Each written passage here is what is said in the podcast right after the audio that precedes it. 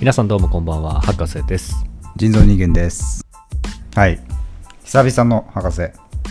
お。コンテンツドラゴンのコーナーです。いや初めて聞いたけどななんすか？コンテンツドラゴン？いやちょっと前までネフリ付けとかってやってたじゃないですか。はいはいはいやってました。でまあいろいろそのネットフリックスで見た映画とかをちょっと2人で話し合うみたいな。うん。やってたんですけどちょっとネットフリックス以外も進出していこうかなと、あ間口を広げようと、うん。まあ、現にもう「古老の死」とかね普通に劇場公開してるやつとかも話してたんではい。ちょっとそのカテゴライズ良くないんじゃないかと。うん。というところで、まあ、コンテンツドラゴンっていうねうん。コーナー名にしてみました。っていうところでが全然つながってこないんだけどね、ドラゴンと。やっぱいいじゃないですか、ろろあドラゴンってみんな好きだし、うん、中2で止まってるのよ感覚が。なんかやっぱりお前ナップサック。評お論と前かっていう。家庭の授業でナップサックドラゴン選んでたタイプ？裁縫道具とか。となんかし静かにしてもらっていいですか？喋るんであそう、ん、はい。やっぱ評論とかってわけでもないしただ単にその感想とかを言い合う、うん。空想の話とかもし合う。コーナーなんで、ちょくだらなさもあるなら、あるかなと思って。はいはい。ちょっとあえて。うん。くだらない名前にしたいなと思ってはい。くだらないと言ったらやっぱドラゴンかなっていうところで、うん、はい。わかりました。いいじゃないですか。ナッシーの全ねナッシーの進化版もドラゴンタイプってことなんで、そこと、うん。そこともリンクするし。っていう感じで。はい。今回取り上げるのは？はい。大ヒット上映中。お。映画。The Batman ちょっと発音発音良すぎて聞き取れなかったんですけどザ・バットマンですね。ザ・バットマンです。うんうんうんうん。こちら3月11日に日本で公開されましてはいはい。世界74カ国で初登場ナンバーワンわおす獲ごい。得しているみたいす。です日本でも1位取ったんですね。そういうことなのかな？ちょっとわかんないですけど。うん。計測中じゃない？はい。そんな感じで今日はちょっとねこのバッザ・バットマンについていろいろと2人で熱く語り合って、はいはい。はい、ちょっと意見交換して、まあ、最終的にはちょっとね、喧嘩みたいになってるかもしれないですけど、怖いね。はい、じゃあまずあらすじいってみましょうか、はい。ザ・バットマン、はい。えーストーリーはですね優しくもミステリアスな青年ブルース、うん。えー両親殺害の復讐を誓い悪と敵対する存在バットマンになって2年が過ぎた。2年か。ある日ある日権力者を標的とした連続殺人事件が発生犯人を名乗るリドラーは犯行の際に必ず謎々を残していく。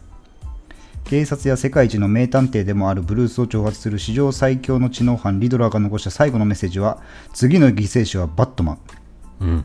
社会や人間が隠してきた嘘を暴き世界を恐怖に陥れるリドラーを前にブルースの両親は狂気に変貌していく。はい。リドラーが再リドラーが犯行を繰り返す目的とは一体？うんといったストーリーになっております。はいはいはい。はい、えー出演はですね、これロバート・パティンソンがバットマンを演じてまして、はい。えーゾーイ・クラビッツが、えーキャットウーマンですね、えーとセリーナ・カイルという役を演じてます。うん。まあ、あとこれリドラーに関してはちょっと言って言っていいのかな、これ、役名は。役名とか役者名は。まあ、ネタバレありなのかな、今回これは。以降ネタバレ含みます。あ、はい OK はい、じゃあ、これ以降ネタバレ含みますんで、ちょっとまだ見てないよって人は、見てから、ね、リドラーはだから紹介しなくていいんじゃない？まあとりあえずわかりました。リドラーはちょっと置いておきます。はいで、悪役の一人、ペンギンを演じてるのがコリン・ファレル。うんうんはい。で、ゴードン警部を演じてるのがジェフリー・ライト。はいはい。で、この後が、まあ、アルフレッドがアンディ・サーキス。あと、まあ、それ、まあ、そんな感じですかね。うん。そうですね。うんうんうん。ちょその他いたかな？ちょっと誰が誰かはちょっとはい。みんなあと、ファルコーネというね、悪もう一人の悪役を演じてるのがジョン・タトゥーロという名優の方ですね。そうですね。で監督はマット・リブス。で、この人は、えー猿の惑星、え3部作、リメイクの3部作の2作目、猿の惑星ライジングと猿の惑星グレート・ウォー。けどうん。あとは、まあ、J.J. エイブラムスが監督したクローバーフィールドの続編、クローバーフィールド破壊者なども監督していると。ほいう方で、あの J.J. エイブラムスともまあ友達というね、う感じらしいですよ。ねはい。んまあ、そんなこんなのザ・バットマンですよ。はいはいはいまあ、バットマンといえばね、もう、うんこれ初出は映画だと1940年ぐらいから始まりまして、確か。80年なんだね歴史80年ぐらいなんじゃないですかすごいね。で漫画だと、まあ、一番最初は漫画で出たんですけどはいはい。なんと1939年あら。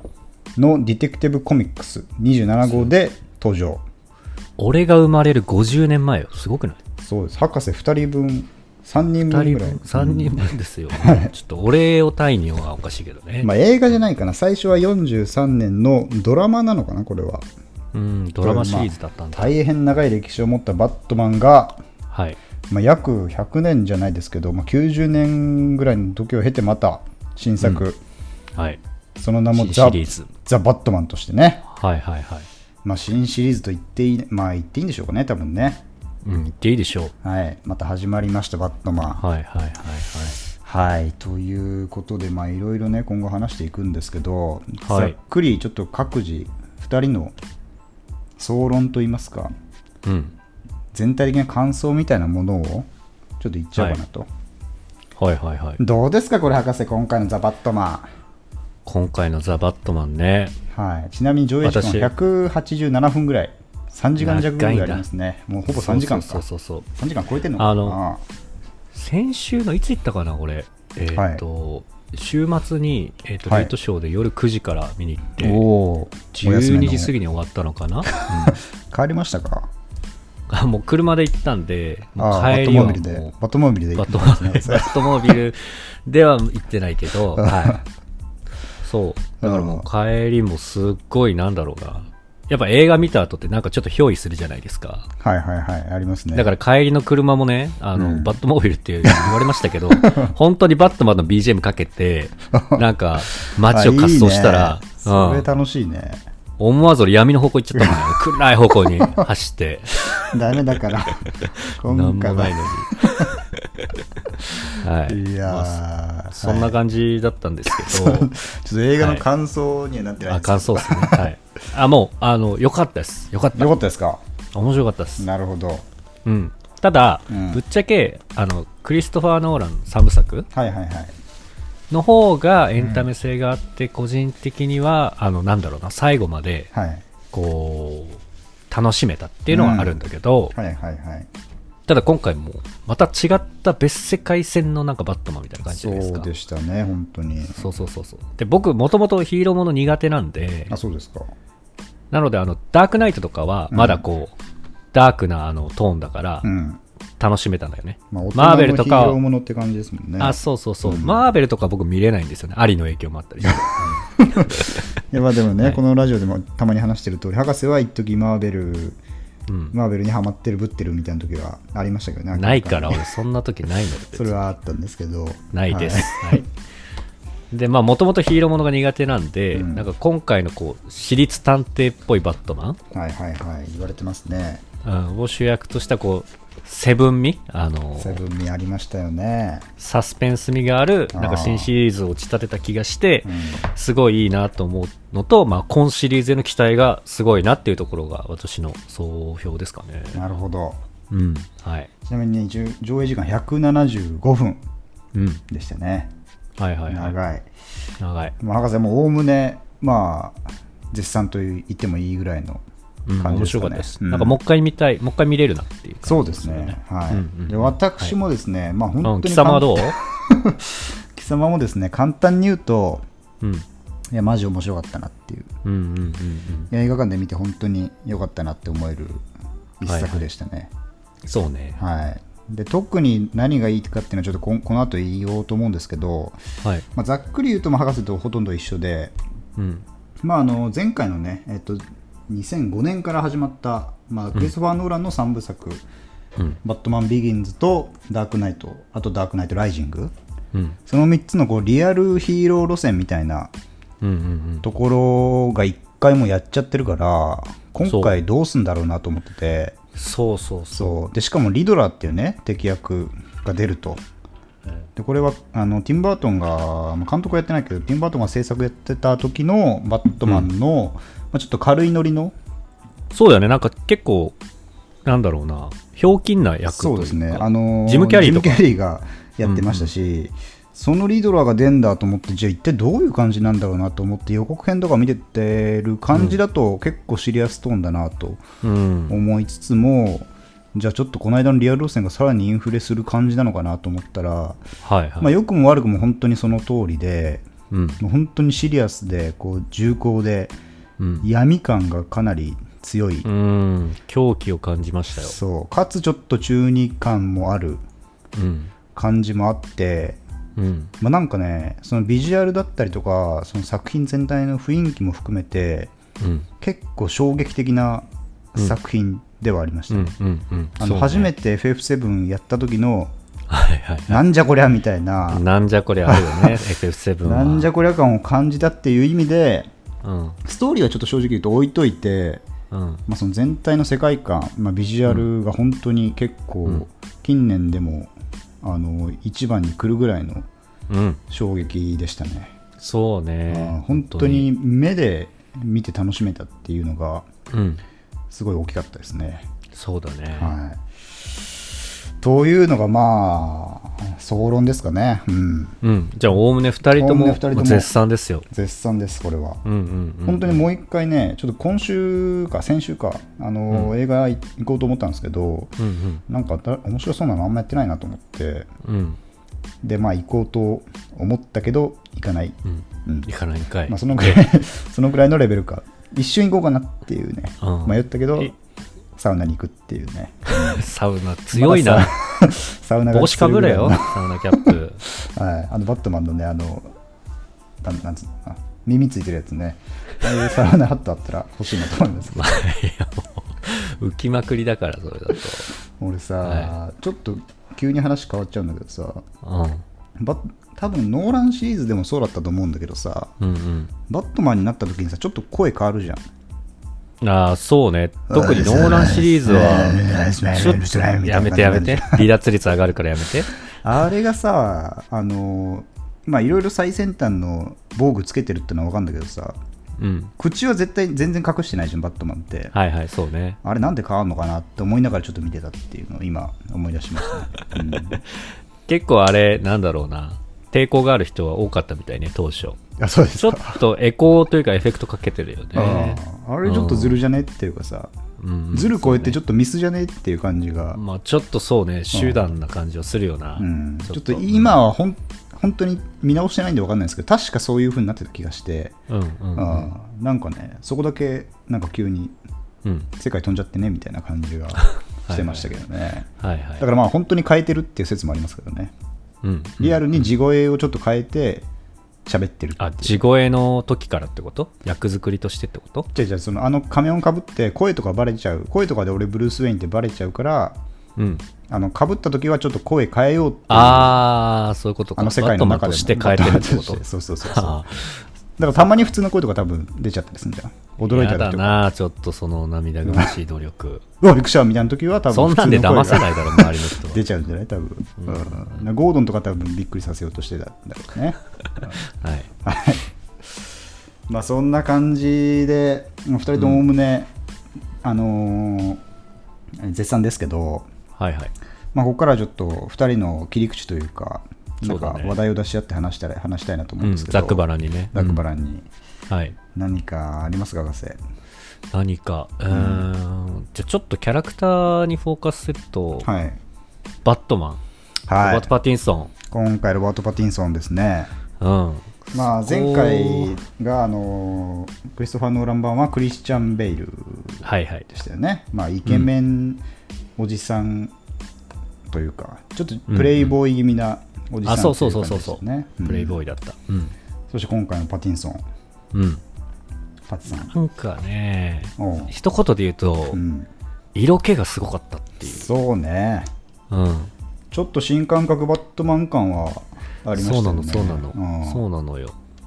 なんか、今回のバットマンって、なんかすごく地に足がついてたというか、うんなんかこれまでのバットマンだと、うんさっき出ましたけど、バットモービルとか、はいはいはい。ススバットスーツとか、うん。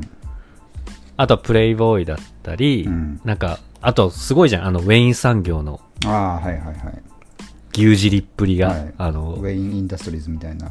そうそうそうそう、はいはい。だからその辺がちょっと現実世界と乖離しててそこが面白かったうん。ところはあったんだけど、はい。あれでなんか結構丸く収められたみたいな力技の部分は、なんかなかった？そうですね。まあ何しても OK というか何でもできちゃいますみたいな。あ、そうそうそうそう、うん。テクノロジーで何でも、えいってやれちゃった？それは食らうでしょみたいなのも食らわないみたいなさそうそうそうそうそうね。ただ今回はまだなんか、発展途上な感じじゃん、まだ。うんそうね。で、なんか、バットモービルとかもちょっとまださ、うん。ガラクタ感なかった。まあ本当にだから DIY っていう感じでしたよ。ね そこまではないけど、do it yourself まではないけど、うん。うん、そうそうそう、まだまだ荒いなっていうとこあったじゃん。はいはいはい。えこれはでもね設定的にはあの今までのバットマンは、まあ、アルフレッド、あの執事ですよね。はいはいはい。が、えっといろいろあのあとあれか。前作でいうとあのあそうそうそうそう。科学者のモーガン・フリモーマン。が、うんあのいろいろ武器部門の最高責任者みたいな感じで、そうだそうだ。超最先端科学でいろいろ作ってくれてたんだけどうん。今回の設定としては基本的にこのロバート・パティンソン自体がいろいろうん。塗ったりとか やってる塗ってるとかね そうそうそうマジで DIY だった。そうなんですよ、っていう設えこれって定らしいですようん。2年、なん、なんだろう？2年間なんだっけ？その、最初の2年だっけ？あこれはですねあのもうこの映画の始まりの時点では、えっとん。2年目っていうバットマン2年目。バットマン活動をして2年目っていう。あっさ。そう。うん、なるほどね。そうなんです。まだだからなるほどなるほど。うん、にわかバットマンみたいな。なるほどね。あ。だからまだちょっとうん。そうです。バットマンって名前ですらあんまり呼ばれてないっていうあ、そうだそうだそうだ。そうだよね、うん。そうそうそうそう。そう。だから、その、まだ発展途上な感じが、うんこう、まだ足りてないし、はいはい。だから肉弾戦とかも、うん。すごくリアルだった気がして。リアルだったねそうそうそう。だから、なんか、ゆえにすごく人間らしく、うんでも深い闇の部分があって、こう、はいはい。なんか放っておけない感じがあって、あなんかそれがセクシーに映って、俺どっちかというと、あうん。バットマンの格好してる時より、うん。その、バットマンの姿を脱いだ時の方が楽しみだったの、見てて。ああブルース・ウェインブルース・ウェインの時間。そうそうそうそううそうそうそう。だから、なんかそういう意味ですごくロバート・パティンソンにんはいはい続婚でした。なるほどね。うんだから今回そのバットマンとブルース・ウェインのちょうど中間ビジュアルみたいなのがあるんですよね。うんうん。あの仮面を脱いでうん。で仮面をつけてあの目の周りだけは肌色になっちゃうんではいはいはい。そこ黒く塗っペイントしてるんですよね。はいはいはいはい。でだから仮面脱いで目だ目の周りだけペイントしてるパティンソンが出てきて、うんうんうんその時にやっぱりちょっとかっこいいなっていう。かっこよかった。うん。家帰ってやろうと思ったもんね、俺。俺もちょっとやりたいなっていううん。うん。そう在宅だしできちゃうなみたいいなやいや、マジで、マジで考えた人だ。うん。感じがありましたよね。はいはいはい。あれちょっとこう中二感くすぐるというか、くすぐるね。中二だったらやってたかな俺多分 嫌われるぞ。友達減るぞ。はいはいはいありましたそうねねだから、うんなんか、マスクをつけててもちょっといい意味で不安だった。目が離せなかったああ感じはあるそうで。すね確かに今回はそういう本当に成り立てバットマンのうん。あの何がしたいんですか感とかあ、そうそう。何目指してるんですか感とかそっていうのがやっぱり、まあ、テーマでもあったと思うしう。うん。でも明らかにバットマンって俺たちのパブリックイメージとしては正義のヒーローなんだけど、うん。まあ、彼が最初に言う言葉っていうのは、うん俺が求めてるのは、まあ、復讐だと。はいはい。はい。アナベンジェンスってね。出た。それなんて言ってんだろう。I'm a vengeance か。I am vengeance って言ってるみたいですね。はいはい、はい。俺は復讐だと。うん。だから俺はあの最初にね、独白で始まるんですよね、ナレーション。そのまあ、ゴッサムシティっていうね、毎度の舞台、まあ、ニューヨークをモデルにしてるって言われてる舞台ですけど、まあ、あそこでいろんな犯罪が繰り返されてるうん。っていうのを犯罪のいろいろなところを取ってって、うん。でその上にこのブルース・ウェインのあの独白が重なって、うん。はい。で俺は何々で何々だみたいなことを言って、うんうん最後に俺はバットマンだと言うかと思ったらうん。「アナベンジェンス I'm a vengeance って。俺は復讐だっていうね、うん。うんうんどっからまあ物語がスタートするんですよね。そうそうそうそう。ん。なんか、パティンソンは自らの役を、はい。不眠症で怒りに満ちた自己流の制御を押し付けるやばいやつっていう表現してるらしいんですけど、そうなんだよ今回は。サイコなんだよ。最高。リドラー以上のサイコなんだこいつ。そう、だから、今までのさ、うん。あの、クリストファー・ノーランの時とか、今までのバットマンってこう、ゴッサムシティを守るっていううん。あのーパーパスだったじゃん。目的というか。うん。うん。でも、もう、あくまでも自分のためだぞって言っちゃってるよね。そうですね。今回。まあ、今回あのご両親が殺されたすぐ後ぐらいの話なんですよね、うんうん。確か。うん、そうそうそう。で。殺されてからもう俺は復讐してやると。で何に復讐するかは多分決まってないけどまあうん、基本的にはこの町というか、うん、このゴッサムという腐った町が両親を殺させたからうん。ちょっとよくわかんないけど復讐っていう目的でやってみますみたいなそうそうそう。だから、ねと途中もさ、なんかあの、アルフレッドがさ、うんあの、まあ、後継者として、ウェイン産業の、うんやっぱ表に出たりとか、会計士と会話しなさいみたいな時あったけど、もう知らねえわ、そんなどうでもいいわみたいな感じだったじゃん。まあ仕事しないからね今回そうそうそう。復習しかしてないからね。そう。だから、ゆえに未熟というか、うん、ですねですよね。うんで、もう一個言いたいのが、はいその、I'm Vengeance って、うん。結構さ、わざ、なんか、俺らにすり込もうとしてるぐらい何回か言ってたじゃん。そうですね。もう本当に印象的な感じですよね。そうそうそう。よくわかんないからこそ印象的っていうのもありましたし。ああ、そうね。うん。で、後で調べたら、この Vengeance っていうのが、うん。まあ、個人的な復讐っていう意味、ああなるほど。支援っていうことですね。はい。あそうそうそうそう。うん。で、逆に、アベンジャーズのアベンジっていうのも、はい。復讐って意味なんですよ。ああなるほどただ、このアベンジの方はう、ん。正義のための復讐らしくて、あー。意味的に。そうなんですね。そう。だから、何度も何度もこう、あの、あえて言ってたのは、うん。やっぱりこの、今回のバットマンが、うん。し支援であるというか、はいはいはい。個人的な恨みでしかないみたいなところを、うん。まあ、誇張してたのかなっていう、あなんか思いあなるほましたどね。自己中ですっていうか。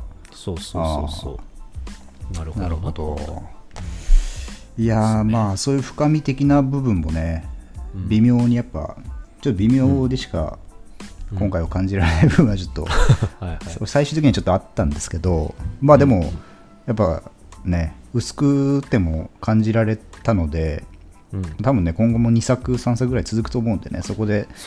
またこのバットマンが求める何かを探していってほしいなと思いますけど、そうね、うん楽しみ。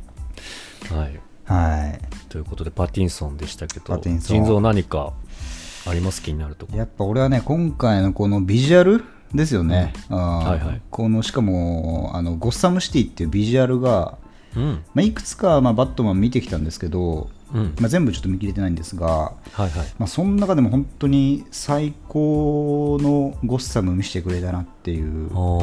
感じがしましたね。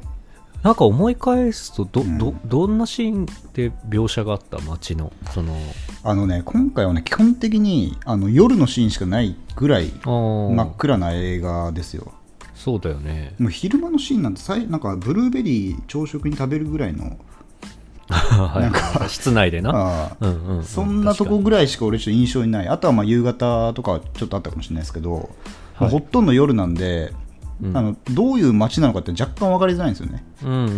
ただ基本的に常に雨が降っていてそうだね。でマンションのどっかで犯罪が起こっていてうん。で基本的にそれはもう大体こう街の隅というか路地裏でやられていて。で部屋の中を覗けばもう埃だらけの部屋でなぜかみんな基本電気つけてないみたいな。はいはいはいはい。冷蔵庫の明かりだけで暮らしてますみたいな。ああ、うんうん。なんかあの世界観っていうのが、うん。あのこれ多分多分というかまあいろいろなものを読んで思った書いてあったんですけど、うん。まあ、現代版のフィルムノワールだというふうに結構書かれていて、ほうほう。はい、でもフィルムノワールって何かっていうとどういうこと？まあ1940年ぐらいに、まあ、ハリウッドでちょっと流行り、ま流行った、まあ、犯罪映画っていうんですかね、はあはまあ、犯罪を元にして、まあ、一個の謎をあのベースに話がどんどん進んでいくと。あ。うーん。うん。でまさに今回のバットマンも、まあ、謎なリドラーっていうね謎々を仕掛けてくるやつを、まあ、追い求めて話が進んでいくわけじゃないですか、はいはい。はい、でフィルムノワールの特徴としてはあのビジュアル的な特徴としてはもう画面が本当に暗い、おおそうなんだ。そうなんですでも白黒映画の時なんですけどもコントラストをかなり強めに撮るようなフィルムで撮ってうん。で本当にもう暗いところは真っ黒みたいなへえ。そうで光で映画を見るような闇で映画を見るようなみたいなああのあね。特徴がこのフィルムノワールにあってうん。でそれのもう現代版ああ、なるほど。フルカラーでやったのが今回の映画そっか。このザバッと今回フルカラーだった？白黒じゃない？っていうぐらいね。っていうぐらいの真っ黒ですよ確かに確かに。でやっぱりまあフルカラーであるところの良さはやっぱり色なんでそこにやっぱりまあ昨今のまあ特徴でもあるちょっとブルーっぽいネオンっぽい光だったりとか、でたまにこう晴れの場としてあのアイスバーグラウンジっていう、まあ、ペンギン、うん。悪役ペンギンの、まあ、経営しているクラブのところで、あのまあ、明るいんだけどやっぱ闇の明るさというか、そういうところちゃんと見せてくれるその抜き差しの感じとかも、うん。うんうんよくて、で多分あのちょっとなんだっけタイムズスクエアっぽいところ一瞬映るんだけど、映った。うん。そう明らかにビジョンの数とかがもう過剰に多くなってるんですよ、ね、多かったね。そう、んん。これタイムズスクエアじゃねえなみたいな感じになってきて、うんうんうん。ちょっと見たら、まあ、いろんなところであのぶっちゃけ取材しあの撮影してるからうん。あのどこでやったっていうのは明確にはないらしいんですよねはいはいはい。合成も結構使ってるらしくてほうほうほで、まあ、そういうので組み合わされたそのビジュアル街のビジュアルが、うんまあ、本当にあの犯罪新しい犯罪映画フィルムノワールを見せてくれた感じがして、う。うん。なんかすごいねなるほどね。斬新だなっていうか古くて新しい感じがはいはい。ありましたよね、まあ、さっき FF7 って言いましたけど、ああ、そういうとこが通ずる部分があったと。はいあとやっぱりこうブレードランナーとかもね思い返しましたあの雨が降ってる感じとかうんうんうん。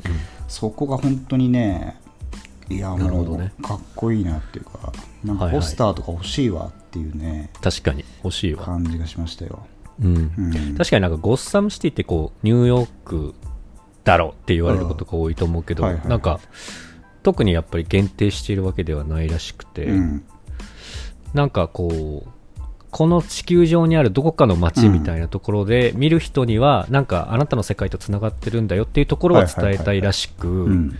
なんかだから今回結構 SNS とかさうん。なんかリドラーが、うん。うん発信する上でツールとして使われてたじゃん。そうね。フォロワー500人ってね微妙な数のね。そうそうそうね微妙リアルなね。っていうねそうそうそうそう。うん。だからなんかゴッサムみたいな街、うん。この腐敗とか犯罪が全くない状態ってこの今の世界でもないからなんかそういうとこと地続きなんだよみたいなところもなんか伝えたかったらしいですよね。うん。であとそのさっきのロバート・パティンソン話で言うと、うん。うん。まあ、今回あのテーマソング的に使われてるのが、まあ、ニルバーナというバンドのうん。まあ、Something in the Way っていうね曲なんですよね。はいはい。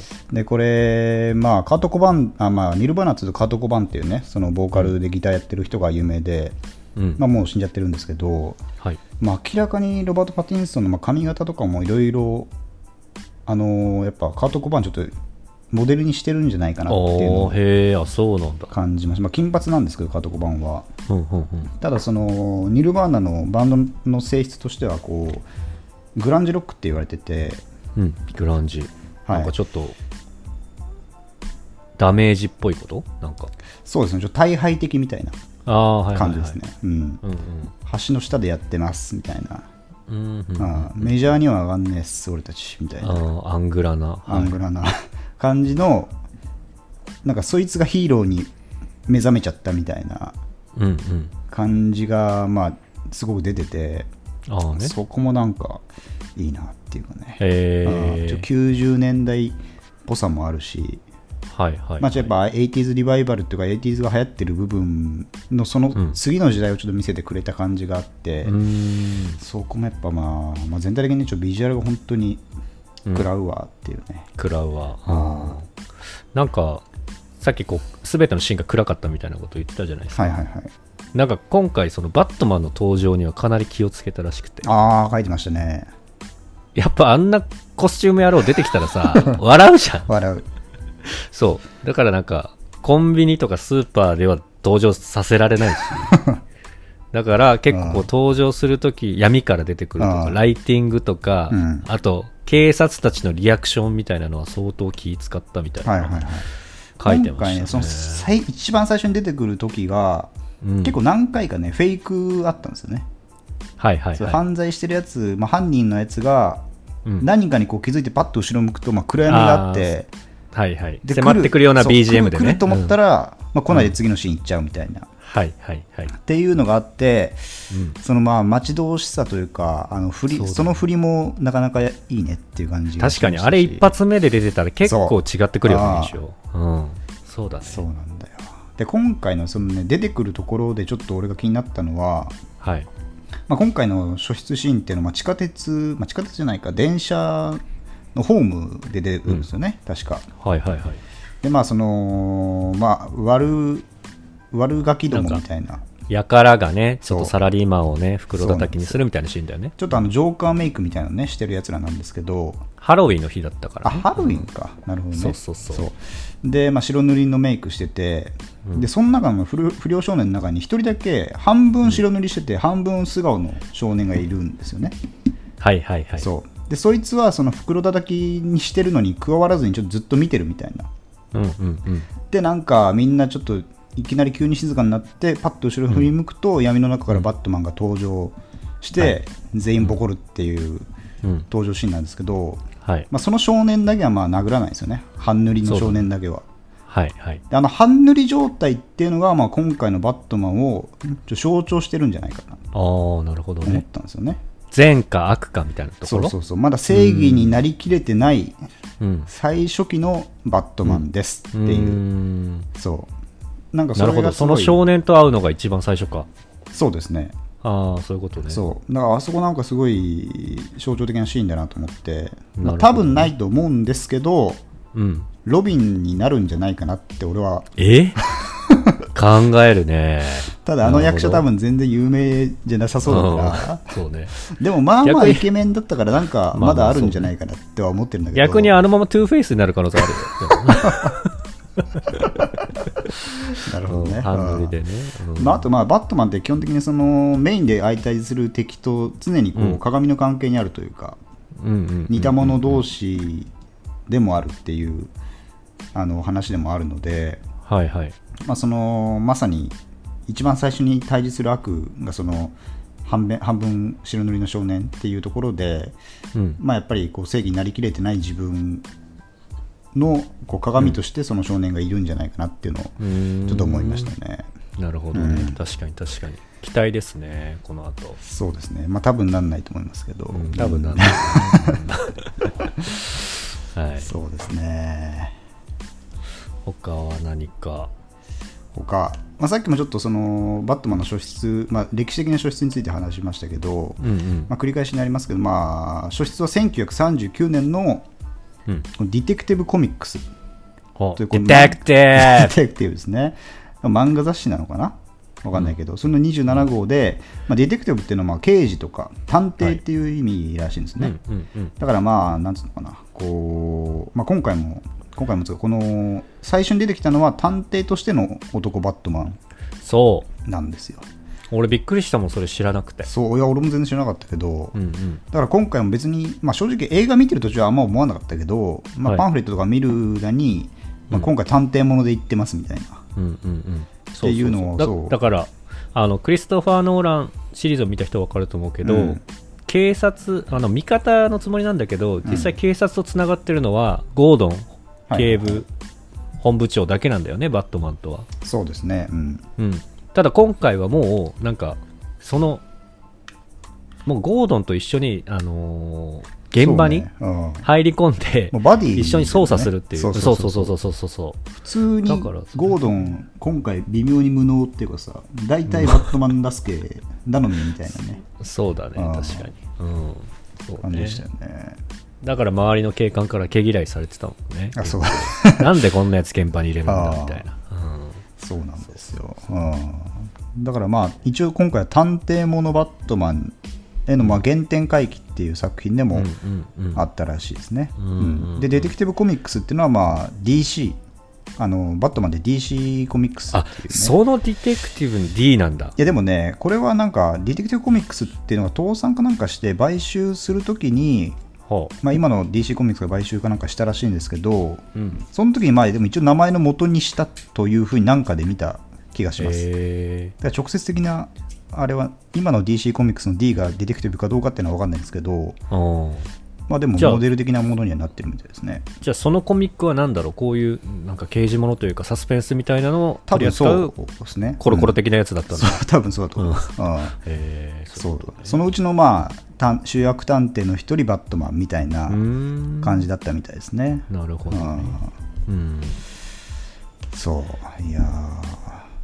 そういうのも知っていくとまあやっぱ面白いですがいろいろ、面白いねね、漫画とかも読んでみたいなと思いますよね。うん、うん。いややっぱこういうサスペンス路線の方がいいな。そう面白いねなと思った、あーちなみに原作は「バットマンイヤーワンっていうやつとはい。あと「ロングハロウィーンっていうやつが、まあ、結構、あのメインの元になってるらしいですね。あそうなんだ。うん。え。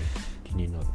あとまあ最近のしか知らない俺たちからするとこう、なかなか古い敵役が出てきたなっていう感じがしましたよね。ああ、うん。リリドラーがってこと？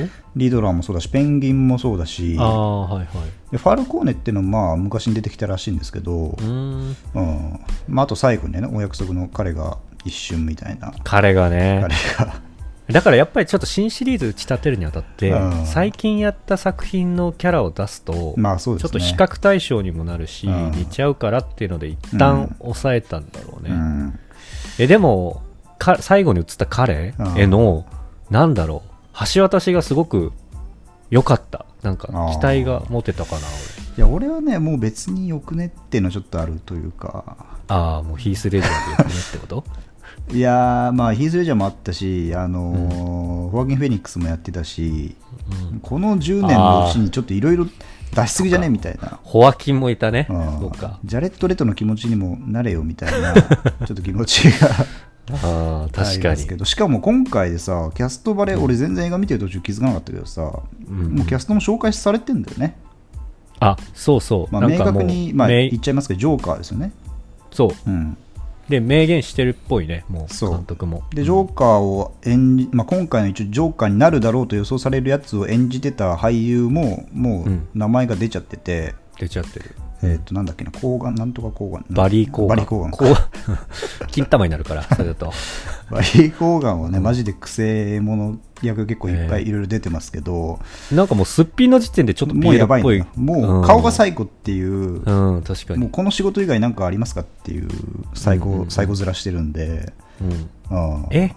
でもリドラーこんだけさ、うん、最高に仕立て上げたからさ あでまた新機軸でいかなきゃいけないってなると結構な最後合戦になってくんじゃんもうそうなると。最高のインフラが起こってんだよねだから。うんなんかもっとさ正統把握役みたいのいないのバットマンの世界って。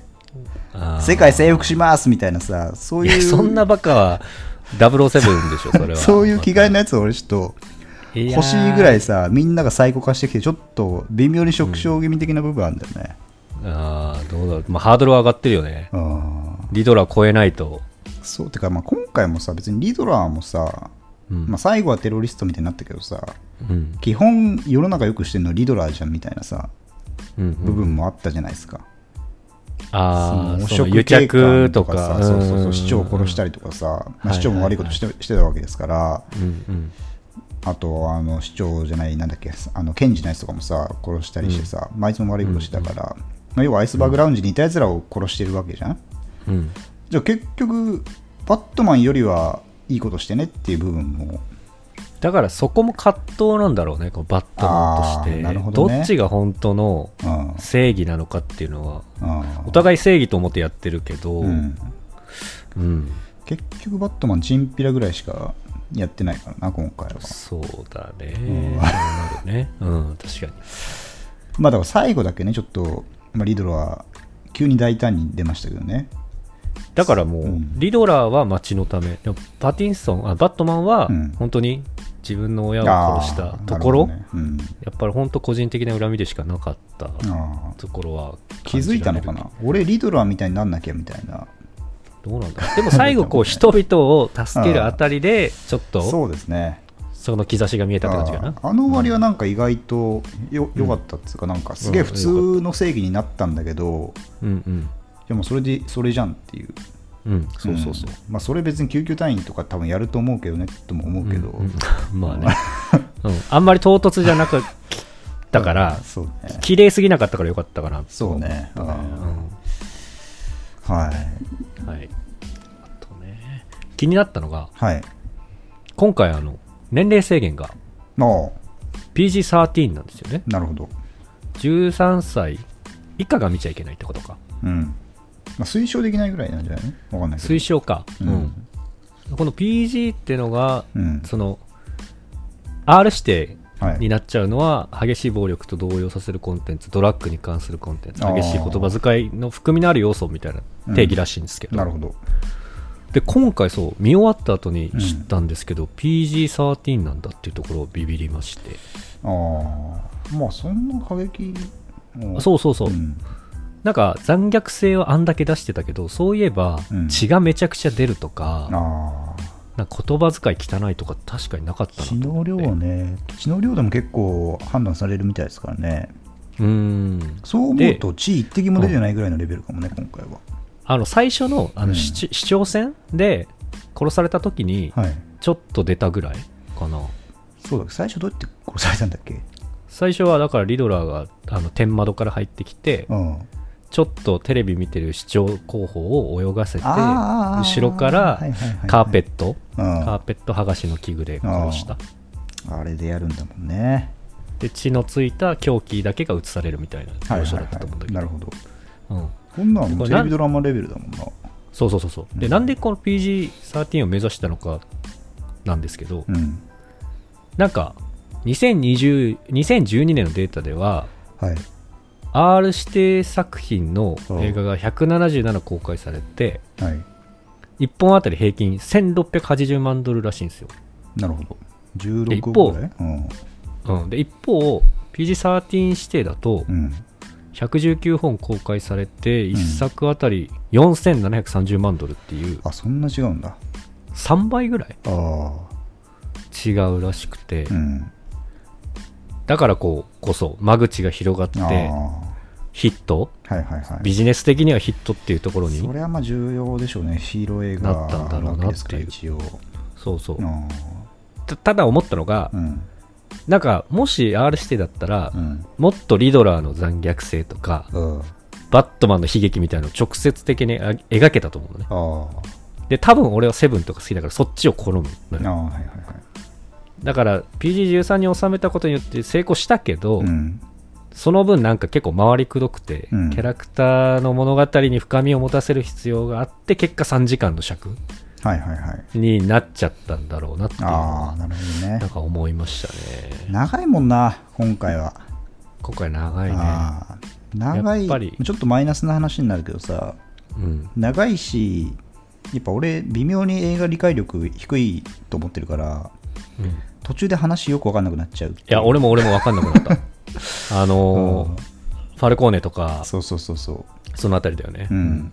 親父とどうつ親父の殺しとどう誰がつながってるのかをちゃんと理解するのがちょっと難しかったそう、うねん、そもそもファルコーネとはみたいなうん。部分もちょっとあったし、うんうんうん。まあ後から読んでいろいろ分かりましたけど。はいはいあの3時間使っても微妙によく分かんないんだけどっていうのはありましたよね。あったね。あとリドラーの謎マジでよく分かんねえっつうか。あれって解ける？解くやつなの？なんか俺はもう任してたけどバットマンに。答え聞いてもあそう、うん。なんかちょっとピンとこないんだけどみたいな。ピンとこない、うん。それは来ない、でそう。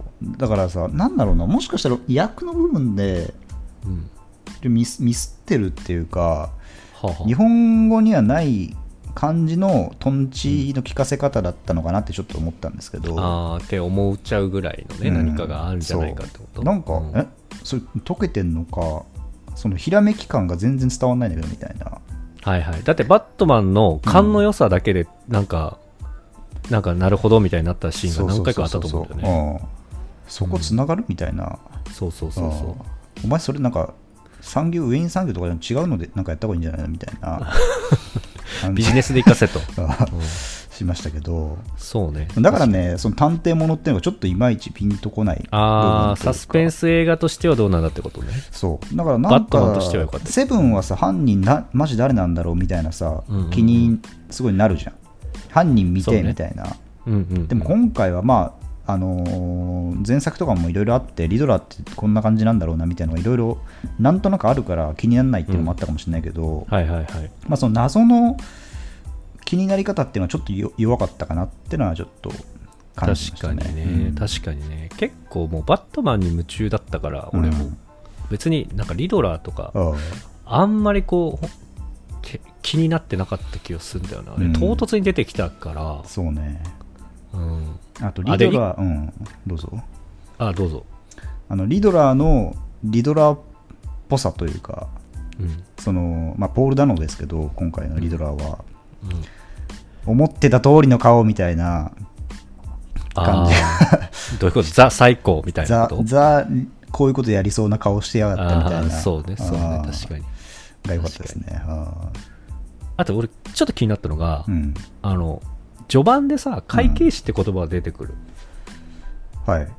要はあのアルフレッドが会計士が来ますよと。ああブルーちょっとベリーのシーンね。顔合わせてくださいみたいな、うん、うん。いや俺もそれどころじゃねえから復讐するんだから知らねえわ会社のことって言って突っぱねるじゃん。あだからちょっとああれーってリドラーだったんじゃないかななるっていう。ほどね。だからちょっと内定とか、うん。内定というか調査も兼ねてアルフレッドと会って、うん。アルフレッドの殺害に至ったのもあれ伏線弱めの伏線やったのかなってあった確かにね。手紙爆弾みたいな、あそうそうそうそうまあ、生きてますけどね。リあのアルフレッドは、生きそう生きててよかった。うん、ね、まああいつ死んだらね。そうなんだよ。続かないから、はい。はい。あとはですね、ああ、まあちょっとこれ最初に話そうと思ってたんですけど、バットマン、まあこれまでの歴代、まあ、映画のバットマンと博士について、いやまあどういうの見てきたかなっていう、ああ俺の俺のこと？うん、歴代のバットマン？はい、まあノーランあいや俺もうクリストファー・ノーランシリーズしか知らないね。うんうん。ノーランはでもどうですか、好きですか？ノーランは好きです。あの特にあのダークナイトとライジングはライ好き。ジング良かったよね。うんうん。俺もダークナイトとダークナイトライジングを結構何回か見てんだけど、うんうんビギンズだけはまあ1回、そう。なぜかなりかビギンズは、うんうつろな感じで1回見ただけの記憶だから、そうそうそう。マジでほぼ何も覚えてないっていう。そうで、うんダークナイトとライジングは見たいシーンがある。なんかすごいハイライトがあった。うんうんけどライあの、ビギンズはちょっとうろ覚えみたいなのはあるね。うん見たけど渡辺謙が出てるらしいぐらいの 印象しかない感じですよね。そうですね。スケアクローは？ビスケアクロービ見てない。ビギンズかな？ビギンズ？わかんない。ちょっと俺もわかんないです。あ、あの、あれ？覆面のやつ？うん。あ、でも、あグールってやつもいいのか。師匠みたいなやつもいいのか。ちょあ、っとそうそう、グール。あラーズ・ワンのラスグールみたいなワンのラスボスかな？ビギンズのラスボスがスケアクローなのかな？キリアン・マーフィー。キリアン・マーフィーじゃもうわかんないわ。ビギンズの話キリアン・マーフィーじゃない？ビギンズの話はしたくない、俺は。はい、したくないんだ。うんなるほどね。うんまあだから、どうしてもやっぱ比較しちゃう部分があるじゃないですか。うんうん、あります。うんまあ、さっきも言ってましたけど、まあ、やっぱでもエンタメ性はそうですね、やっぱノーランの方が高いというか、高い。まあ、純粋楽しめはうん、今のところまだ、まあ、あれは3つやってるからっていうのもあるかもしれないですけど、そうだね。うん、ですよね。でそれも本当にまあ同意っていう感じですね。うんうんうん今後に期待ですね。はい。うんじゃあ、なんか好きなシーン、ここ良かったみたいな、ありますか？どこだろうな。好きではないんだけど、うん。あのーパラシュートでめちゃくちゃ転倒した時があったでし あの、まあ、あれですね。あの、今回結構リアル路線で行くっていうか、ょ。うんうんうんまさき博士も話してくれましたけど、うんそのまあちょっと多少の DIY 感があるぐらいの装備だったりとかうん。でやってるから、あの空飛ぶじゃないですか、バットマンが。そうそうそうそうう。ん、でもう本当にノーラン版だともうかなり自由自在に飛んでて、うんうん挙句なんか香港とか行ってさ、うん。うん。敵倒したりみたいな、そんな描写あった？なんかあった気がするんだけど、ちょっと中国人っぽいやつ倒すみたいな。ちょっとテテクノロジーっぽかったよね。テクノロジー、な飛行機とか乗い乗ってんのみたいな。そういうちょっと微妙に変なシーンがあったけど、今回かなりリアル系で言ってて、はいまあ、あの飛ぶシーンね、そう。リアリティなんか無駄にありましたよね。不安な感じだったもんね。あの、飛び立つ時も。そうそうそう。俺で飛ぶの？みたいな、うん俺、みたいな。パティンソン自体かなり不安そうだったもんね。そうそうそうう。んで、結果、あの、ムササビみたいなあれなんだよね。そうそうそう。まあグライディングなんだよね、完全に。そうそうそう、グライディグ。ング。で、思いっきり、うんあのー引っかかって、盛大にこけるじゃん。いったそうだったね、あれね。そう、痛そうだったじゃん、あれ。いや、これいるのって思ったけど、いや、あれは見たくないんだけどパンフレット見た感じだと、やっぱりその、まあ、初期の、まだ活動初期感っていうのもあるし、未熟さみたいな。ううんん。でそのスーツもあの会社で作ってるわけじゃないというかはいはい。マジお手製だからうん。ああいうことになると、ああ、なるほど。うん、っていうのをちょっと見せるためっていうのもあったらしいです ちょっと直接的すぎるわ。なるほどね。うんあのシーンでもすごかったねなんかすごい長回しでやってるっていうかさカットなしでやってるようにつないでるからさ、ああ、そう、ね。本当に飛び降りてあのーなんだっけな高架下かなんかにこう高架下とか、電車か車か忘れたけど、うんうん。まあトンネルの上らへんにぶつかってはいはい、そうそう。あの落ちちゃうんですよね。すごいリアルだったよね。そうあそこまでは全くカットのなしでやってる感じだったから本当にパティンソンが頑張ったなみたいな多分やってないと思うんですけど、うん、多分スタントな ん。だけど、すごいなっていうねありましたすごかったね。うん。なんかありますか？あちなみに今のシーンはなんかねちょっとパンフレットに書いてあって文章だだけだったんでよく分かんなかったんですけど、はいはいはい。なんかね LED の映像パネルみたいなパネルでできた管みたいなうん。巨大な管みたいなのを作って撮影したらしいですよ。えどういうこと？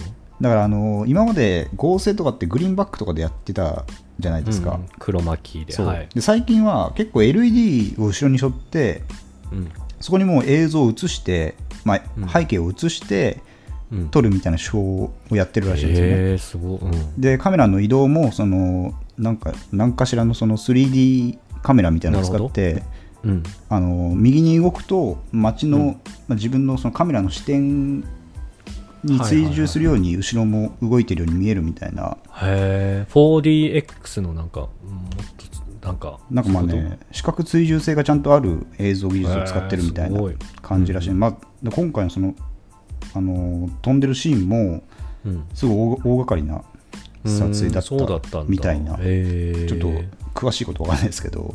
あでもインパクトあったよあったよねあそこね。うんあったあったあっよかたったよ。なんかジッパーみたいなの閉めてさ、そうそうそう。今回そう飛ぶんですか？みたいな。うん。あそうーはい。私はねあのアイスバーグラウンジでのうん。あのエレベーターの前の戦闘シーンがあったんですけどあああった。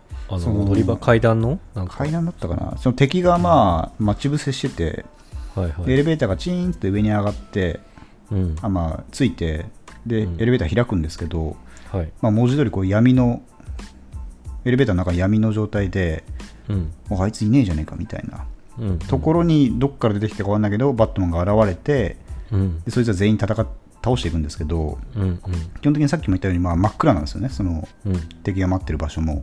うんそうね。でそこの光の表現っていうのが、まあ、ライフルの敵が持ってるライフルの光だけでパパパパパパパッつって撃ってる時だけそう。どういう動きしてるのかが見えるっていう。あれよかったね。かっけえじゃねえかって、ね、かっけえね。あのなんかさあの一定の間隔でパパパパパパってさ白いライトで光る昔ながらのあれあるじゃんうんあれがそのライフルの光をうん利用してそう映してるってとこだよねそうなんですよあれすごい良かったあれマジかっこよかったねかっこよかったねあれはこれ映像闇で見せるというか、そうだね。バットマンならではなんだ。そう。あーそこ良かったなっていうのとうん。あとまあ基本的に今回ちょっと殴り方が強めっていう、うんうんうんで初期だからちょっと手加減あんま知らないぐらいの。はいはいはい。もう初っ端のボコスシーンでもさうん。追撃するじゃんもう。もう相手伸びてるよって段階でもう一発入れるじゃん。ああそうね。あの子もう一発が俺結構ねああなるほどね。良かったね。バッ初期バットマンらしさというか。初期ああそうそこで出てたんだ。そうそうそう。にじみ出てたんだ。うん加減を知らないっていうのも多分あると思うんだけど、はいはいはい。多分普通にやりたくてやってる感というか、あアドレナリン感情に任せて。もう興奮してやっちゃってるみたいなうん。感じが出てよかったですね。あともう一個言うと、なんかカウンター食らうことも多くなかった、今回。結構ね。ちゃんとうん相手のターンも受けるみたいな。うん。そうだから無敵のバットマンじゃないみたいなところは、そうそうそうそう。前半からずっとあったなって感じしたね。まあ、あとはね、バットモービルですよね。バットモービル。うんペンギンがね、ちょっとあのお金持って逃げそうになったところで、うん。あれ、あいつどこ行ったっつって、今まで追ってきたバットマンいないってなった時に、うん急に後ろからブーンって音が聞こえて、バットモービル普通に孵化して相手ビビらすっていう、ちょうん。っとやからっぽい感じううん。うん、やからバットマンが見えた時がうん。良かったですね。あのね。うん、ああと結果ねレッカー車のね、うん。あの荷台を利用して火をくぐってね あそこはね、本当に良かった。よかった、ね、俺、意外とカーチェイスシーン好きなんですけど、あのーカメラの置く位置もすごい、なんか臨場感あっていいなと思ったし、あと、まあ、あれも完全 CG なしで、あのはいスタントマン乗っけてやってるって書いてあったんで、そのリアリリアルさ、うん。うんあ多分まあ1回しか撮ってないと思うから、何回も撮ったのかなはい。分かんないけど、うん。その緊張感がやっぱ伝わってくる感じ。ああね。確かに。ああ、よかったですよね。あ。そこよかったね。ああれ予告編で出ちゃってんだよな。あそうなんだよ。ね。俺も見返して思ったけどさ、そこ出すんだみたいな。そう。あネタバレやんってあ思ったね。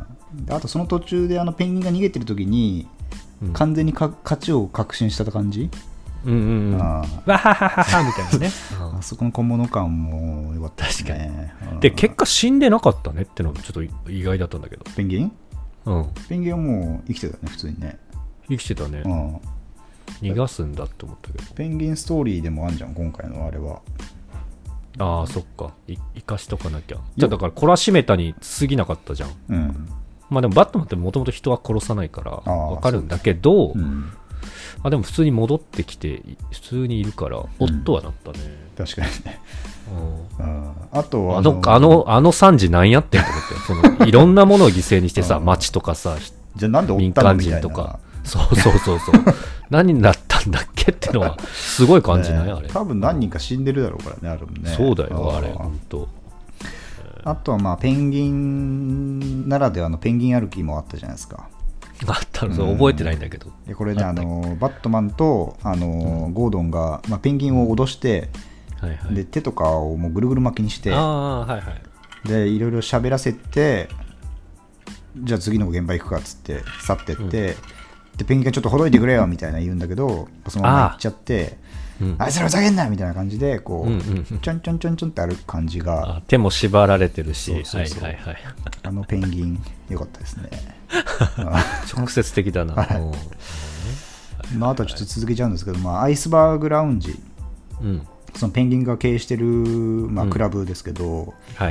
まずそのネーミングが俺はすごいいいなっていうね、あなんでなんだろう。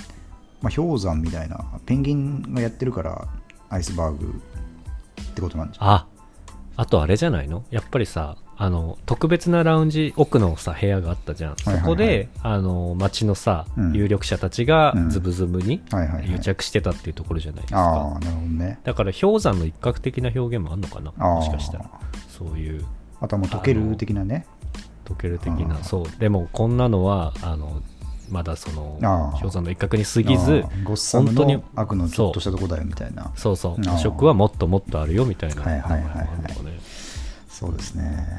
まずそのアイスつながりで言うとあの、うんキャットウーマンの家にバットマンが行って、はいはいで2人で話してるんですけど、うん。あのずっとキャットウーマンがこう冷蔵庫開けっぱなしで喋ってるんですよね、ほうほう。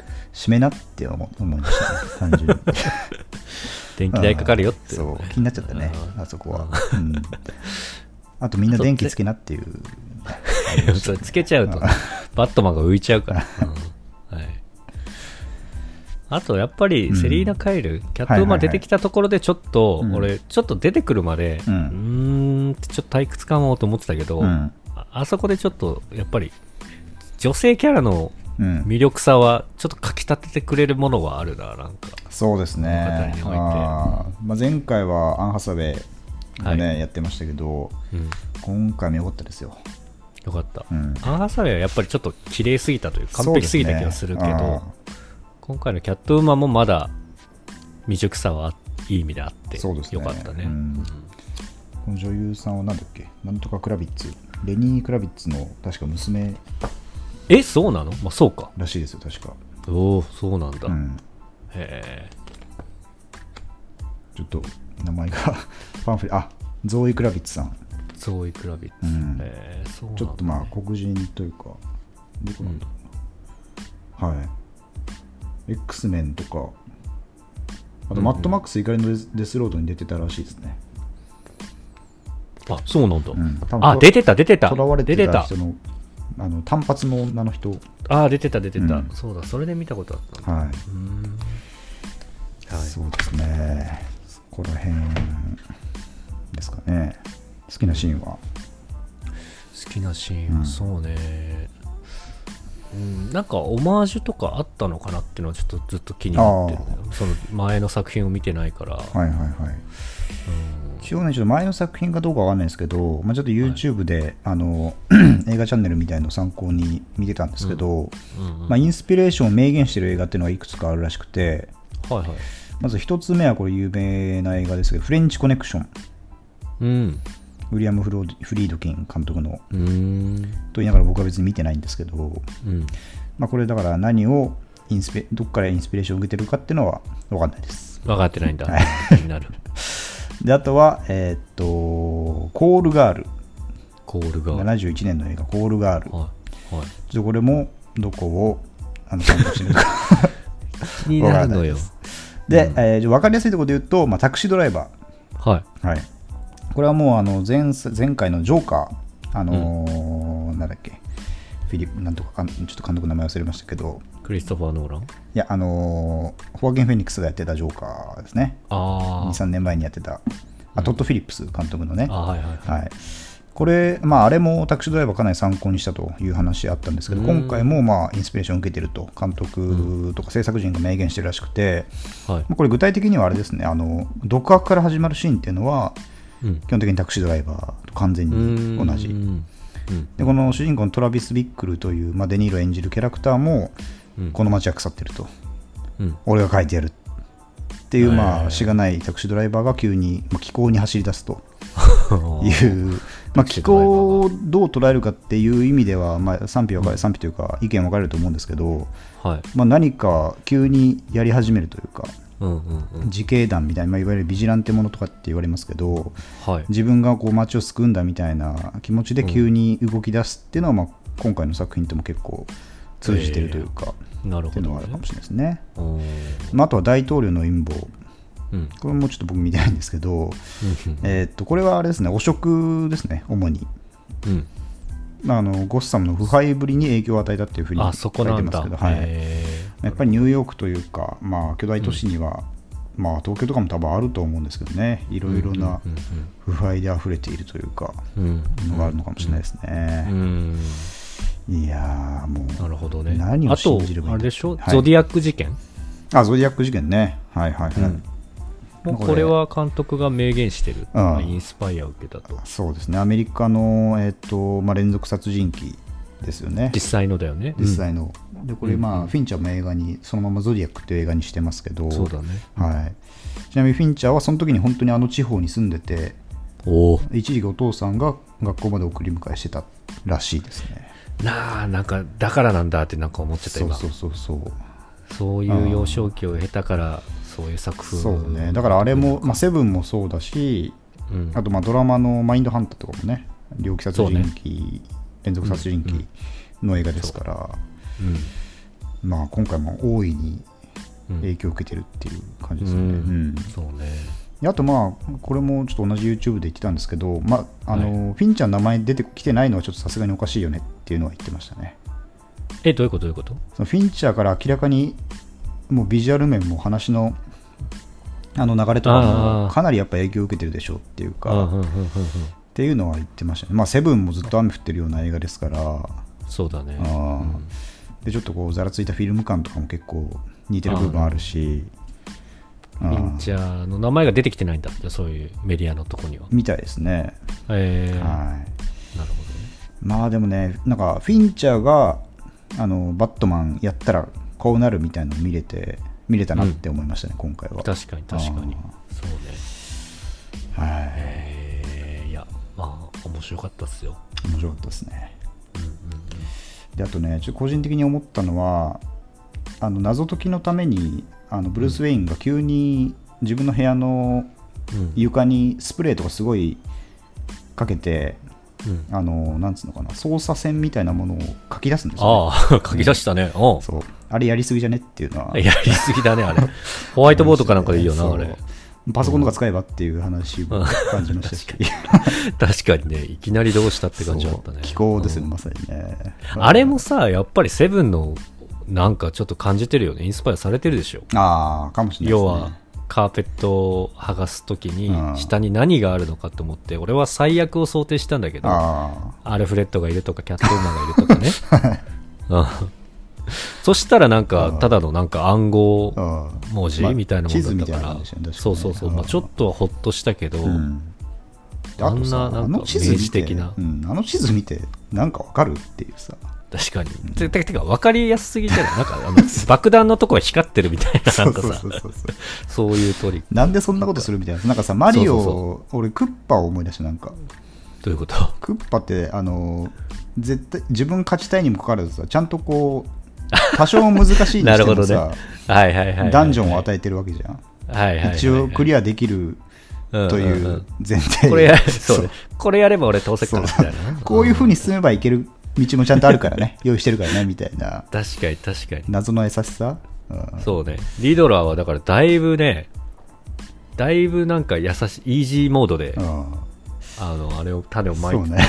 うね。だからまあリドラーは本当はあのバットマンを仲間意識があったそっかそっか。からね一応は、実際にあ会い会いたかったってうもんね、ん。ずっとね。早く気づいて俺と一緒にこの街を正しくしようぜっていううん。男でも一応あったわけだから、うんうん。で最後にうわこんなことも気づいてなかったのかよ。つってまあちょっとがっかりしちゃうみたいな、うんうん。うん。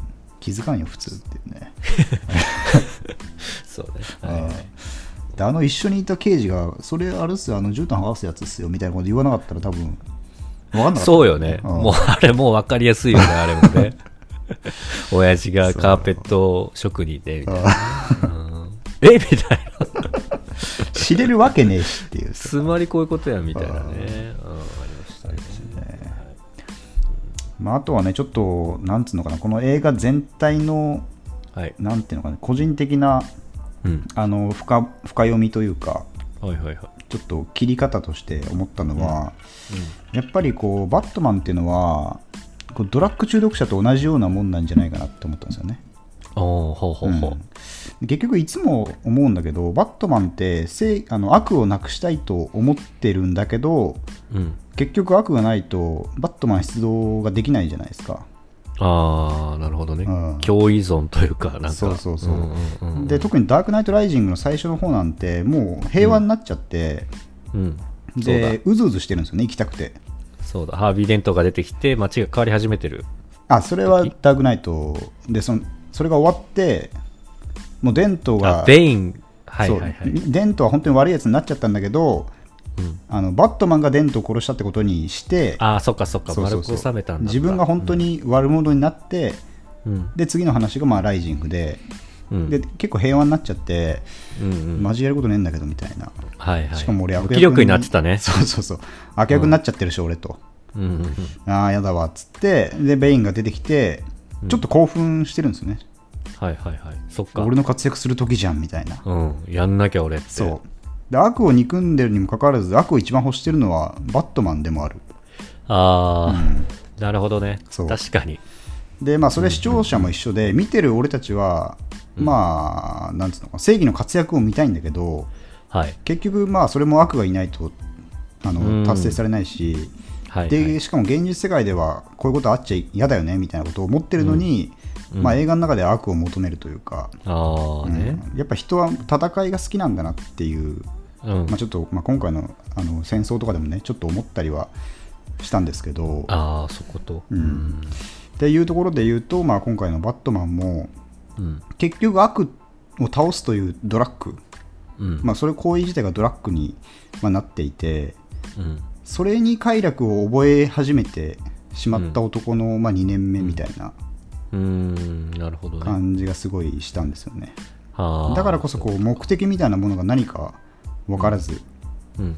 でもう振り返なんか振りなんつうの？あの吹っ切れたかのように、まあ、復讐ですとうん。言っちゃう部分も、うん。なんかそのもうドラッグ中毒者があの開き直った感じがして、うんちょっとまあ面白いなと思ったのとうんなるほど、面白いね。そうで、まあ、物語の中心として、まあ、ドロップっていうねうん。あのペンギンが作ってるドラッグがはい。結構額を占めてますけど、うんうんまあ、それも結構象徴的だなと思ったり、うん。うん、あとまあ夜のヒーローっていう時点でまあセックスみたいなねものも実はティンバートン版とかでは結構あの暗にあの表現していたらしくてそうなんだ。プレイボーイ的な一面でってこと？なんかねまあ夜暴れ回るっていうことがうん。まあセックスをオマージュにして話を作ってたみたいな。部分があるらしくて、うん。まあ、結局多分今回のバットマンも童貞とかって言われてるらしいんですけど、まあ、それはどうか分かんないとして、してもそれに代替するものをこの悪を倒すってことで得てるんじゃないかなっていう。感じが、なるほど。うん、ちょっとして、まあ、そういうところもはいはいちょっとしたテーマになってるんじゃないかなっていう、うん。人間の欲みたいなところが。そうですね、うん、直結してるのかな？そのドラッグとか癒着とかお金とか。で最終的にやっぱバットマンってこのサブアカ承認欲求お化けなんじゃないかっていうのが俺の 今のところおうどういうことのですか、それ？見立てですね、うん。はいはいだかはい。らまあ本人の、まあ、性はブルース・ウェインなわけじゃないですか、そうだね。正しい姿としてははいはいはい。でもあの実はヒーロー活動みたいのしたいんですと、うんうん。夜な夜な戦うのかっこよくないですかっつって、うん。でも、まあ、ブルース・ウェインとしてやるのもちょっと恥ずいし、うん捕まったらいろいろあるしうん。これどうしようって時にうん。サブアカやんと思ってうん。でまあ バットマンよくないって感じはいはいではいよくないってなってうん。スーツ作ろうっつって だいぶ軽く聞こえてきたけど。うんうんうん。めっちゃ楽しいんやけどっつって作りながらやって。うんうんで筋トレとかして。うん。で敵を倒していく。はいはいはい。でやっぱりこう知ってもらいたいんだよねみんなに。うんうんだから最後まで殺さないで、まあ、今回のバットマンではなかったですけど昔はうん。はい。お前逃がしてやるから俺がどんだけ怖いかっていうのをお前の悪い仲間にちゃんと知らせろよっつって、まあ、逃がすんですよほうほう。で今回も多分やってるんですよそれはああ、なるほどね。マジやべえやついるから悪いことするとこういうやついるから、うん。お前らの仲間に触れ回っておけよみたいなうん感じで言ってる裏でうんでやっぱ承認欲求が欲しいんですよねそこはフォロワーだ。そういいねが欲しいんだ。あ欲しいのよあ、なるほどね。ああだからやっぱね見てほしいんだよねバットマンはああ。知られたいいや、なんか、現代っぽく言えてると思ったよ。うん。なるほどね。そうだよだから警察とかにもこうちょっと入ったりとかして。いらんことしたりするみたいな、うんうんうん。だからあのバットシグナルとかさはい。超嬉しかったそうねそうね、あれね。うん。だからあのその俺がちょっと参考にしてるっつった YouTube で言ってたのは、うんあのバットシグナルは多分ゴードンはそんなにお金とか使わせてもらえないポジションだから、うん。多分自費でやってるっていう 泣けるわ。涙ぐましいね。まあそれかウェインが出資したっていう可能性もありますけど、うん。はいはいははい。い。いや、面白い。そんなことを思いましたね今回のバットマン。ザ・バットマン、うんザ・バットマンね。まだちょっと今回はう、ん。承認欲求お化けうん。みたいなところが、やっぱり未熟だからそう、ですねわかる部分あるけど、次回作とかでどうね、成長していくかとか気にしたいね。だから今回の最後なんてもう、承認欲求お化け大爆発じゃんもう明るみに出てもう災害救助してますからああ、そうかそうか、うん屋根の上かなんかの瓦礫あれだ。ってブルース・ウェインとしてやってもいいわけじゃん、そうだね。うんもうサブアカであのいいねもらうのにうん。快感覚えちゃってるんだよね完全に、うん本赤じゃダメっていう裏垢女子なんだ。そうだだから。そういうことだ。うん。はい。っていうねありましたけど、じゃあ,、まあ最後にちょっと次回作予想予想。うん。いやー、これ難しいね。うん。なんか、はい。今回で、うん。その、ゾディアック味？はいはいはい。要はサスペンスと謎解きみたいなことやっちゃったから、うん。ジョーカーのやれることって、うん。なんか俺の狭い脳ではちょっともう想像つかないんだけど。最もうもうやっぱでも最後いいよっていう感じがちょっとあるからな。うん。あなんだろう。ーなんだろうな。まあゴードンは多分本部長みたいなポジションになってく。うん。まあ多分ロビン。本部長が死んだもんね、うん、ロビンが出るんじゃないかね、はいはいはい。うん、まあ俺が予想してるあいつが あいつがロビン説。あいつ？ロビン説あるかな。もあるし。あいやロもっとロビン説あるじゃんああ息子？市長のうん。息子？はいはいはい。あれはもう確かにね意味ありげだったもんね。意味ありげだったよ。ね。結構キーマンだったから。だって年最初もだし。確かに、3えでもそ作目に出るとしてもさ。うん、まだでもうん。ブルース・ウェインはは20代じゃないの？あれ。多分ね30ちょっと前ぐらいですね。うん、でやっぱり優退引退？の時を考えると、うん。そんなにちょうどいいぐらいなんじゃないのかな。共闘はちょっとむずいかもわかんないけど。じゃあ来え次の作品でもうあまあロビンが出るとは分かんないか。うん、ロビンは多分すなんだろうな。次のシリーズにの橋渡し的にちょっと最後出るとかはありえそうなそういえばあれだよね。ダークナイトライジングでもさうん。ロビン出そうそうそうてきたよねそれで終わってんだよそういえば。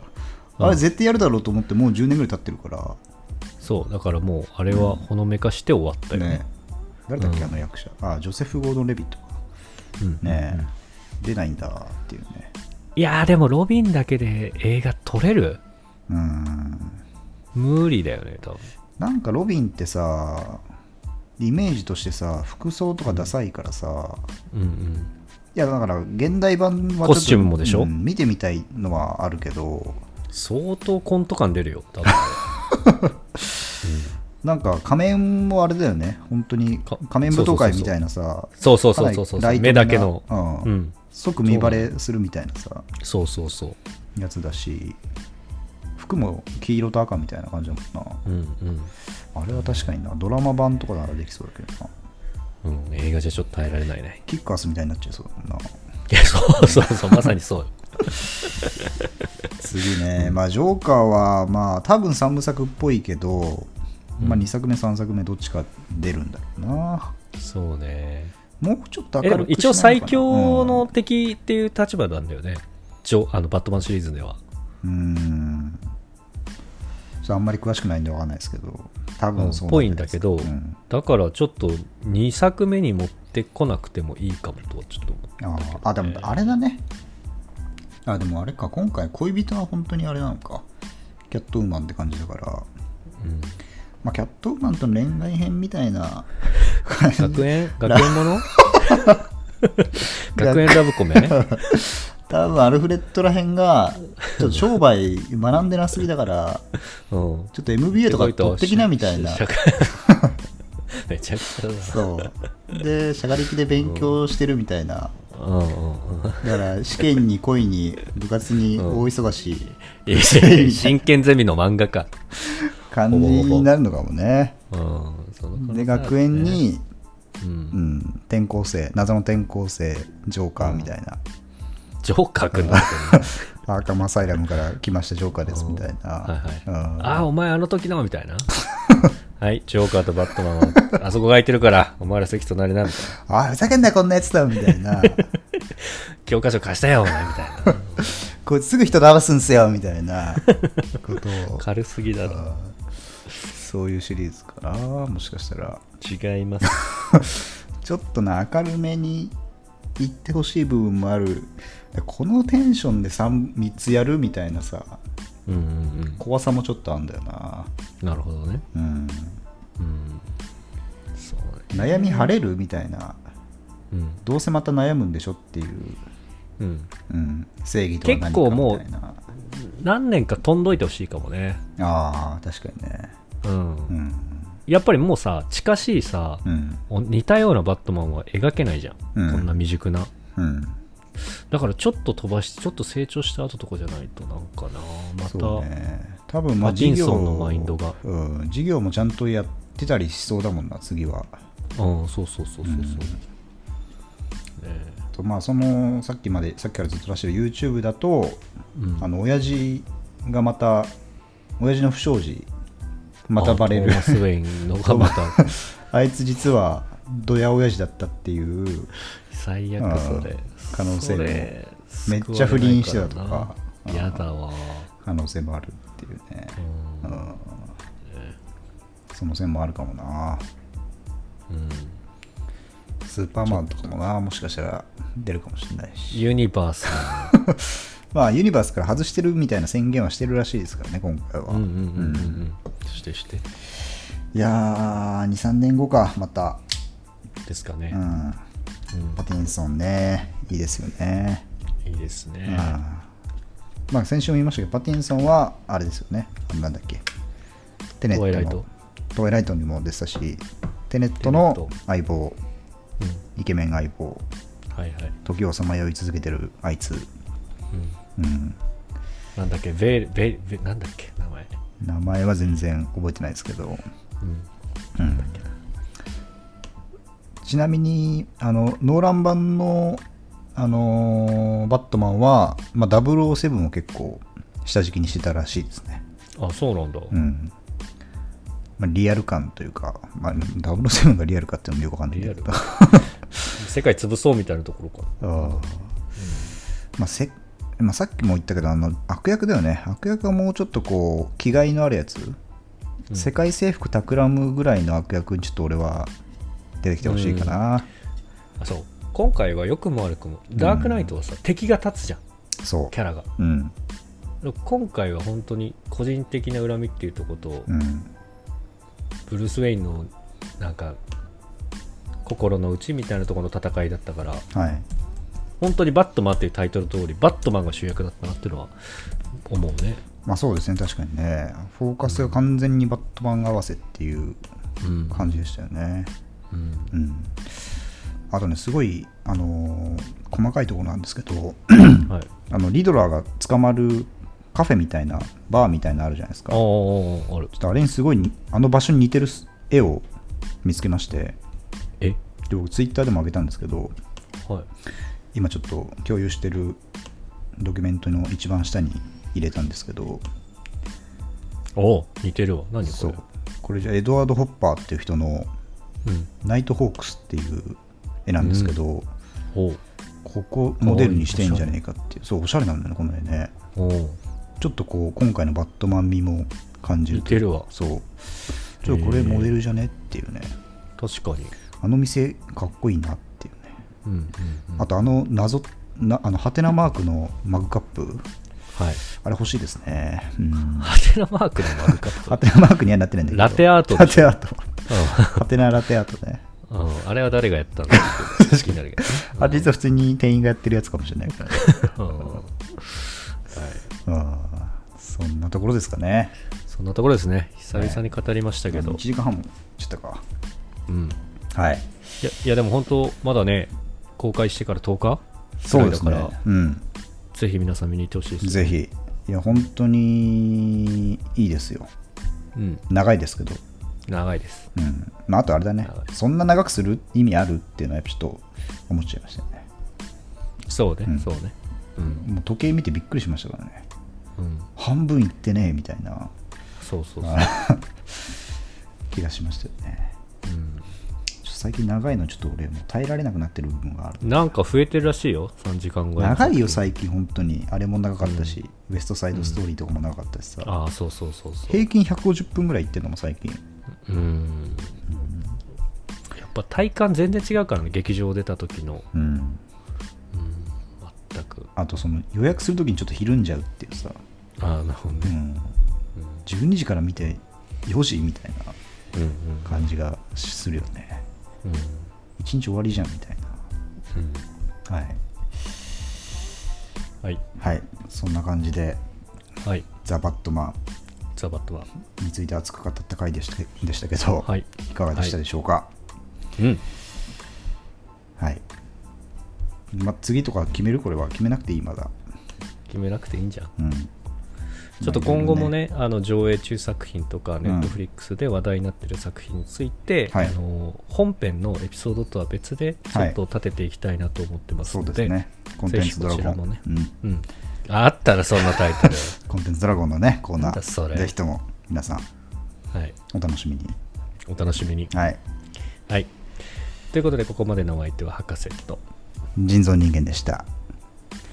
I'm a vengeance バイバイ